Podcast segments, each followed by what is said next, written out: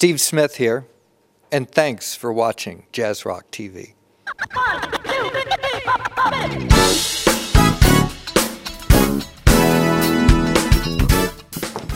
Da sind wir wieder. Jazzrock TV, eine neue Folge. Ähm, live on Tape aus Köln. Richtig. Wie immer. Hier in unserem kleinen Studio im Keller. Und wir waren wieder unterwegs. Ja, gar nicht so weit. Mitten Nee, in Köln. Mitten in Köln. Im Kölner Stadtgarten. Die Leute, die in der Gegend wohnen, werden das kennen. Und da waren wir, weil da eine Band gespielt hat, die heißt Vital Information. Und die wird geleitet und geleadet von dem Drummer Steve Smith. Ich muss ja, ich muss ja gestehen, ich ähm, bin ja über einen Umweg zu Vital Information gekommen, weil ich Steve Smith kannte als Schlagzeuger von Journey. Mhm. Ja. So aus der Zeit, wo ich noch nicht so viel mit Jazzrock, also schon mit Jazzrock, aber irgendwie Steve Smith war ja eher als, als Schlagzeuger von Journey bekannt. ja. Mhm. Und so über den Umweg äh, kam ich dann zu Vital Information und du hast ja schon ein bisschen länger die ganze Geschichte. Ja, obwohl ich auch äh, nicht direkt zu Vital Information gekommen bin, sondern auch über einen ihrer Musiker, nämlich über Tom Costa. Natürlich. Tom Costa ist der Keyboarder und der war in den 70er Jahren äh, der Live-Keyboarder von Carlos Santana, wurde dann irgendwann in den 80ern von Chester Thompson äh, abgelöst, äh, war aber in den 70er Jahren da immer als Organplayer bei Carlos am Start. Und den hatte ich immer mal so ein bisschen begleitet, weil er auch auf vielen, vielen Pop- und Rockplatten, die ich hatte, immer auftauchte. Tom Costa, Tom Costa spielt Piano, Tom Costa spielt Orgel. Und äh, deswegen, dann bin ich erst später äh, darauf gekommen, dass der mit dem Steve Smith eine Band hat. Und das, ähm, also Tom Costa ist seit 1986 bei Vital Information, also auch schon eine ganze Weile. Und ähm, das habe ich äh, vorher auch nicht gewusst. Ich habe erst immer so ein bisschen nur Tom Costa begleitet, der ja auch Solo-Platten macht. Äh, ich habe gerade noch hier eine rumfliegen. Ja. Sowas hier. Also wenn ihr, wenn ihr Tom Costa Platten findet, es gibt, ähm, ich glaube, eine Handvoll, Ich glaube, das vier, ist aber richtig Stück. Rarität. Ne? Und äh, ich habe mit ihm kurz darüber gesprochen, ähm, über seine äh, Soloplatten und dass man die so schwer kriegt. Und er sagt, ja, er hat die selbst nicht. Hat die selbst nicht mehr, oder Ja, er hat wohl noch eine, aber er hat keine jetzt, um die zu verkaufen. Er hat keine Kisten mehr im Keller stehen. Und er ist super verblüfft darüber, dass äh, so Platten teilweise bei Amazon für 35, 54 Ja, ja, gesehen, Geld, Euro ja. gehandelt werden. Ne? Tom Costa Platten. Ich glaube, also, das habe ich auch noch nicht gesehen, als du, äh, als wir ihn getroffen haben, jetzt äh, bei dem Konzert, dann hattest du ja auch die Platte dabei und hat ihm das gezeigt. Er hat sich gefreut wie so ein kleines Kind, ne? ja. Hier, ah, super, ne? Und hier hat er auch nett reingeschrieben. Ja, ein super netter Typ. Ähm, Dann ja. können wir ja gleich mal mit Tom Costa mal anfangen. Und zwar ähm, habe ich ja, versuche ich ja bis heute Keyboard zu lernen und der hat äh, auch so ein Instructional Video damals noch auf VHS rausgebracht. Da ging es jetzt weniger ums Keyboard-Spielen, sondern um den Umgang mit Sequencer. Und äh, es gibt da die, wie heißt denn diese Firma, die Produzenten von diesen ganzen Videos, Eagle Rock. Ja. Eagle Rock. Ich weiß gar nicht, wo die zu Hause sind, aber die machen das immer ganz sweet. Die, und, und dann waren sie erst so, siehst du erst so Bilder Hollywood Hills, dann siehst du so Ja. ein schönes Häuschen und dann blenden die also immer die Musik schon drunter. Er spielt da fröhlich, der Tom, und dann gehen die da so rein und dann bist du in so einem ganz schönen Studio, hängen die alle Keyboards, die du dir so wünschst. Als junger Keyboarder in den 80er Jahren hingen dann da an der Wand und er saß da ganz entspannt. Und da könnte man viel lernen von ihm, wie man mit dem Sequencer umgeht. Aber er hatte auch gleichzeitig so eine ultra relaxte Art, dass ich sagen muss, ich habe mir manchmal dieses Ding einfach angeguckt wie ein Spielfilm.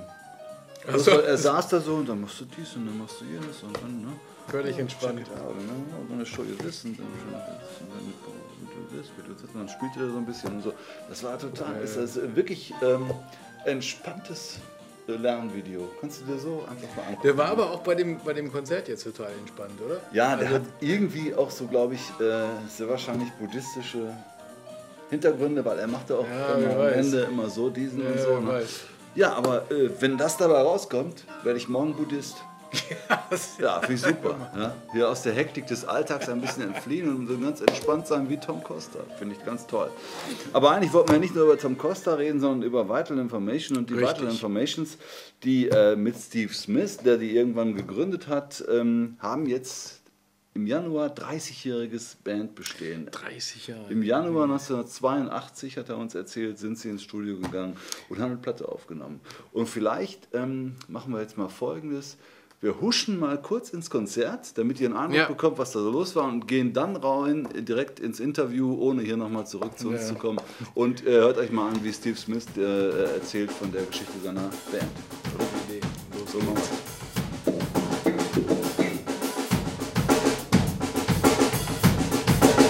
Thank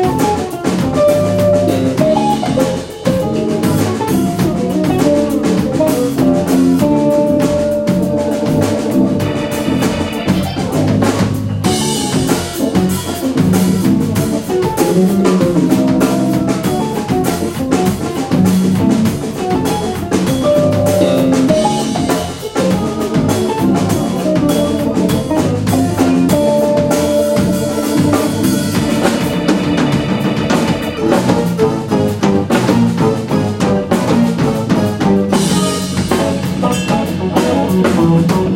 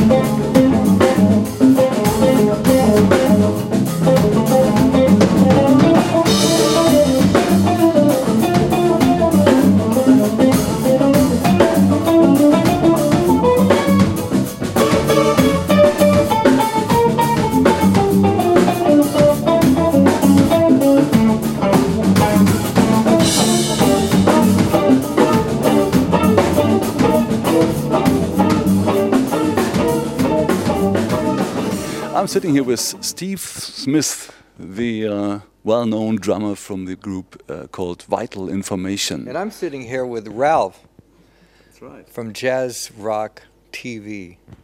That's- Perfect. It's about time somebody had a, a TV show about jazz rock. Congratulations. What a great idea. Yeah, thank you very much. Yeah, we're doing this since uh, 2009, and we're quite happy with it. How it's going? You know, it's it's just our hobby. It's a non-profit thing, of course, but uh, we try to promote the music that we like. Well, I'm going to have to link you to my website, and I'm, gonna- I'm going to start watching now. That I didn't know about you. Yeah, I'll give you a card with our All right. Fantastic. web address. Yes. So, and now it's uh, what's more important than Jazz Rock TV is 30 years of vital information. It's uh, quite unbelievable. Is it this year the, the anniversary? Actually, of no, actually, officially, it's next year. Uh, the first album was recorded in January 1983 and came out in, I can't remember exactly, but it's something like August of 1983. And then we went on tour in September, October, November for the first tour in 1983. But there is there's about a 10 year period before that of vital information vital information developing uh, even though it wasn't called that uh, i met tim landers the bass player and david wilczewski the saxophone player while while i was playing in a big band in the boston area when i was uh, in high school just 17 16 17 years old and the three of us really hit it off and started playing a lot of gigs around Boston. And then eventually, when I went on tour with Jean Luc Ponty or Ronnie Montrose or Journey, uh, Tim was touring with Al Di Meola and Billy Cobham. Dave was touring with Freddie Hubbard. We would meet up in Boston once a year and play some shows around Boston, usually with a different guitar player every time. Sometimes it was Dean Brown, sometimes Barry Finnerty. Uh, B- Daryl Sturmer played with us because I had met him with Jean Luc Ponty. You played with Genesis. Right, and and and so that music that we recorded on the first album developed in in those years, really of 1977, 78, 79, 80. It, you know, there was a lot of years that we were doing that. And basically, after being in Journey for a few years, I wanted to do a solo album. And because Journey was doing well, Columbia, of course, Columbia Records wanted all the members of Journey to do their albums on Columbia Records. So I was able to get a, a record deal on Columbia, and that's when we made the first Vital Information album called Vital Information. And that included Tim Landers on bass, David, David on saxophone, Dean Brown on guitar, and Mike Stern on guitar, because he was our buddy from from Berkeley. and so we did that. Um, did the, the recording in January. It, Mike's birthday is in January, and we had his birthday party during the middle of the sessions. It was a very free, loose jazz rock kind of record where the guitar players played more of a bluesy rock-ish sound. It was and no keyboards on that album. And then we toured, and when in the later in the year, I toured all year with Journey, but then we had a couple of months off at the end of the year, and that's when I did my first Vital Information tour of the USA. And Afe Albers took uh, Mike Stern's place because Mike was playing with Miles Davis. So I had met Afe Albers, a great guitarist from Holland, and he came and did that tour. By the time we finished that tour, we had enough music for second album, which we went right into the studio and recorded Orion, which came out in 1984, and then have been just going ever since. So Tom Costa is the first and only keyboard player That's- so far from Vital Information. That's right. He joined us on the next album, Global Beat, and he's been in the band 28 years now. And uh, and I was playing in his band right before that. He had a band with me and a guitarist named Joaquim Lievino, who also played with Jean Luc, and then Randy Jackson was the bass player Randy Jackson. from American Idol, the judge from American Idol. Oh. Fantastic bass player. He played with Billy Cobham and Narada Michael Walden and Jean Luc Ponty. And yeah, he's a very good fusion funk bass player. Yeah, he used to be anyway. Hope, hopefully, he hasn't lost his chops.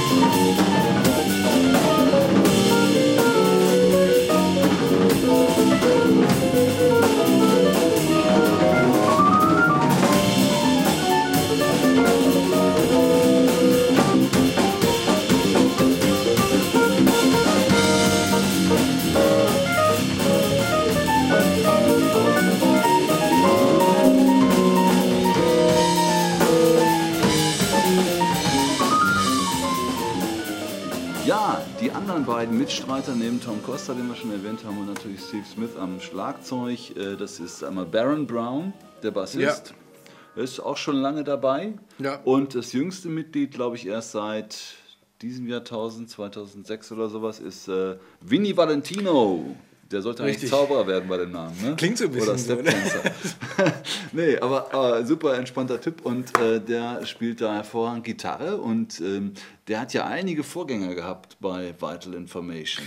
Er ja. hat es kurz erwähnt im Interview eben, ne? schon großartige Namen dabei, Mike Stern, weiß ich noch, Dean Brown, Frank Gambali, mit dem ist diese Platte übrigens in, mhm. entstanden. Guck mal, da hatte Frank Gambali noch Haar gehabt. Ja, das äh, Frank Gambali, also, da, also, also auch die alten Vital Information CDs wie diese hier, die heißt Show 'em Where You Live. In welchem Jahr ist die? Und dann gibt es noch eine, die heißt... 2001. Ja, dann gibt es noch eine, die heißt Come On In von 2004. Und dann bei dem Abend, an dem Abend von dem Konzert haben sie ganz viel gespielt von der Platte Vitalization oder Vitalization, Vitalization. Und ähm, da ist zum Beispiel dieses Ding drauf gewesen hier, ähm, Seven and a Half. Das ja, war auch eine nette Geschichte, ja? ne, wie er das erklärt hat. Ja. Ähm, sie haben, Steve Smith hat es ja so mit äh, schrägen Rhythmen. Ne? Mhm. Ähm, weiß ich jetzt nicht, ob das. Ich glaube schon, dass es durch diese Zeit äh, mit äh, diesen indischen Rhythmen und Geschichten, ja, ja. Und dass, es, dass es da gekommen ja, ist. Ja, er beschäftigt sich damit, da kommen wir gleich noch drauf. Ne? Und äh, dieses Seven and a Half Year vielleicht willst du erklären, äh, wie sie den Rhythmus haben wir alle zum Mitmachen animiert?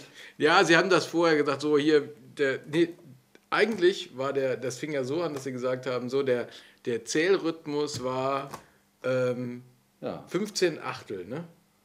Genau. So, 15 Achtel, aber dann hat er gesagt, so zählt das kein Mensch. Oder nee, der, der indische äh, Meister, der ihn, da, der ihn da unterrichtet hat, der hat ihm erzählt, so zählt man das nicht, denn man zählt das äh, siebeneinhalb. Ja, genau. So, und dann haben sie es vorgemacht. Ich weiß jetzt nicht, ob ich es noch richtig kriege. Aber 1, 2, 3, 4, 5, 6, 7, 1, 1, 2, 3, 4, 5, 6, 1, 2, 3. Das war's, Leute. 1, 2, 3, 4, 5, 6, 7 and a half, 1, 2, 3. Genau. Also man muss sich da ein bisschen verabschieden von der, von der Zählweise und der Denkweise, hm. wie man Takte zählt, wenn man das so konventionell zählt. Ne? Ja, also man die, muss ja irgendwie, irgendwie einen Approach finden. Die denken da anders. Die, so die, zählen nicht so in Takten, sondern so in Grooves. Ne? Ja, also das ist äh, die, ganz Du musst ein Feeling dafür entwickeln. Ja. Stell dir vor, du müsstest bei jedem äh, Stück, was du in Viervierteltakt in deinem Leben schon gespielt hast, immer überlegen. Das geht ja nicht. Ne? Und ähm, die äh, mit dem Seven and a Half, ich habe manche Leute im Publikum beobachtet, die haben versucht, das ganze Stück über. Mitzugleichen das Ding mitzuklatschen und waren wirklich angestrengt bei der Sache. Und Steve Smith hat schon im ersten Takt von dem Stück nicht mehr das gespielt, nee, was da, da, Tom Costa hat es da manchmal so als Hilfe ja, ein bisschen ja. angedeutet, wenn er gerade ein, äh, ein Tat-Set hatte. Ja. Aber ähm, nee, super Nummer. Seven and a half, würde ich sagen. Schauen wir uns mal an. Schauen wir rein. One, two, three, four, five, six, seven and a half. One, two, four, five, six,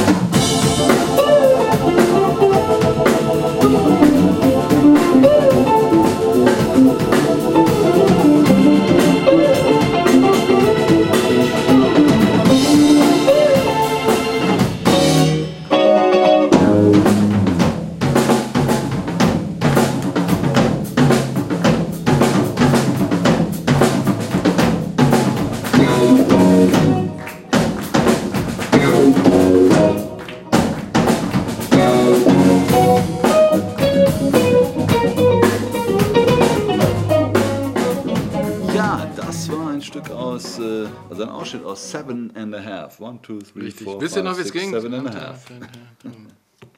Genau, und der Steve Smith und seine indischen Rhythmusberater, die, äh, die machen ja noch weitergehende Sachen als dieses 1, 2, 3, 4, 5, 6, 7 and a half. Da gibt es nämlich in Indien diese, äh, wie soll man sagen, rhythmische Zählweise, Konakol. Und das macht er ähm, schon sehr lange Ja. und hat sich da ausbilden lassen. Und das ist so ein Silbenspiel. Das ist im Grunde, er hat es uns erklärt, können wir gleich nochmal ähm, auch das Interview zuspielen, aber man simuliert Trommelgeräusche und erfasst dadurch komplexe Rhythmen. Ne? Aber es gibt doch bestimmte Silben, die man dann, oder Genau. die, diese, diese Silben und die Zählweise. Ne? Takademi, Takademi, Takademi. Aber lassen das, glaube ich, mal selbst erklären. Ich glaube, er kann das auch besser. Ten years ago, I was really introduced to Indian rhythms. I was teaching at a drum camp in Germany, Mark Toberdorf, Germany, and there was a teacher from South India, Karuna Murthy, who plays tavel. And I went to his class six days in a row and learned some of the fundamental syllables for Konakol, some basic South Indian, Indian rhythmic, rhythm theory, and just started practicing on my own to develop my skills playing those rhythms, slowly developing conical ability. And then in 2003, I met George Brooks, who invited me to join a band he started called Summit mm. that included Zakir Hussain. So, playing with Zakir over the next few years accelerated my learning of Indian rhythms and, and what can be done uh, drum solo wise uh, because his, he would play spectacular drum solos every night. So that was a learning curve that was accelerated by the good fortune of being in the right place at the right time. And then I started introducing those rhythms to the guys in the band. On "Come On In," we didn't. I didn't do any conical, but we definitely used some Indian rhythms in the writing of the music. Certain parts of certain songs are, we use those ideas. And then on vitalization, I actually introduced the use of conical because I had I had developed my abilities and I figured out the coordination to be able to play the drums and do the conical on top of the drum.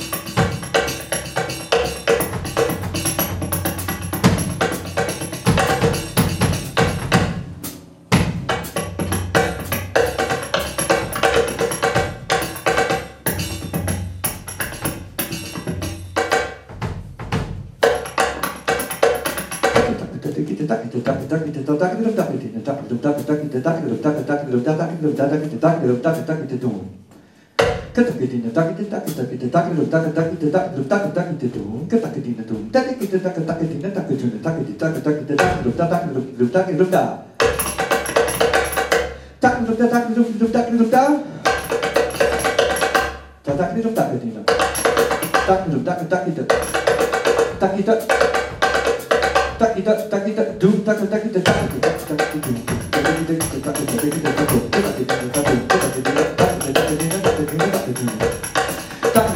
dùng đi dùng tắc dùng ta tắc dùng ta tắc dùng dùng tắc dùng ta tắc dùng ta tắc dùng dùng tắc dùng tắc chung ta đi đi dùng tắc dùng ta tắc dùng dùng tắc dùng tắc chung ta đi đi dùng tắc dùng chung ta đi đi dùng tắc dùng ta tắc dùng dùng tắc dùng tắc chung ta đi đi dùng tắc dùng chung ta đi đi dùng tắc dùng ta đi đi dùng tắc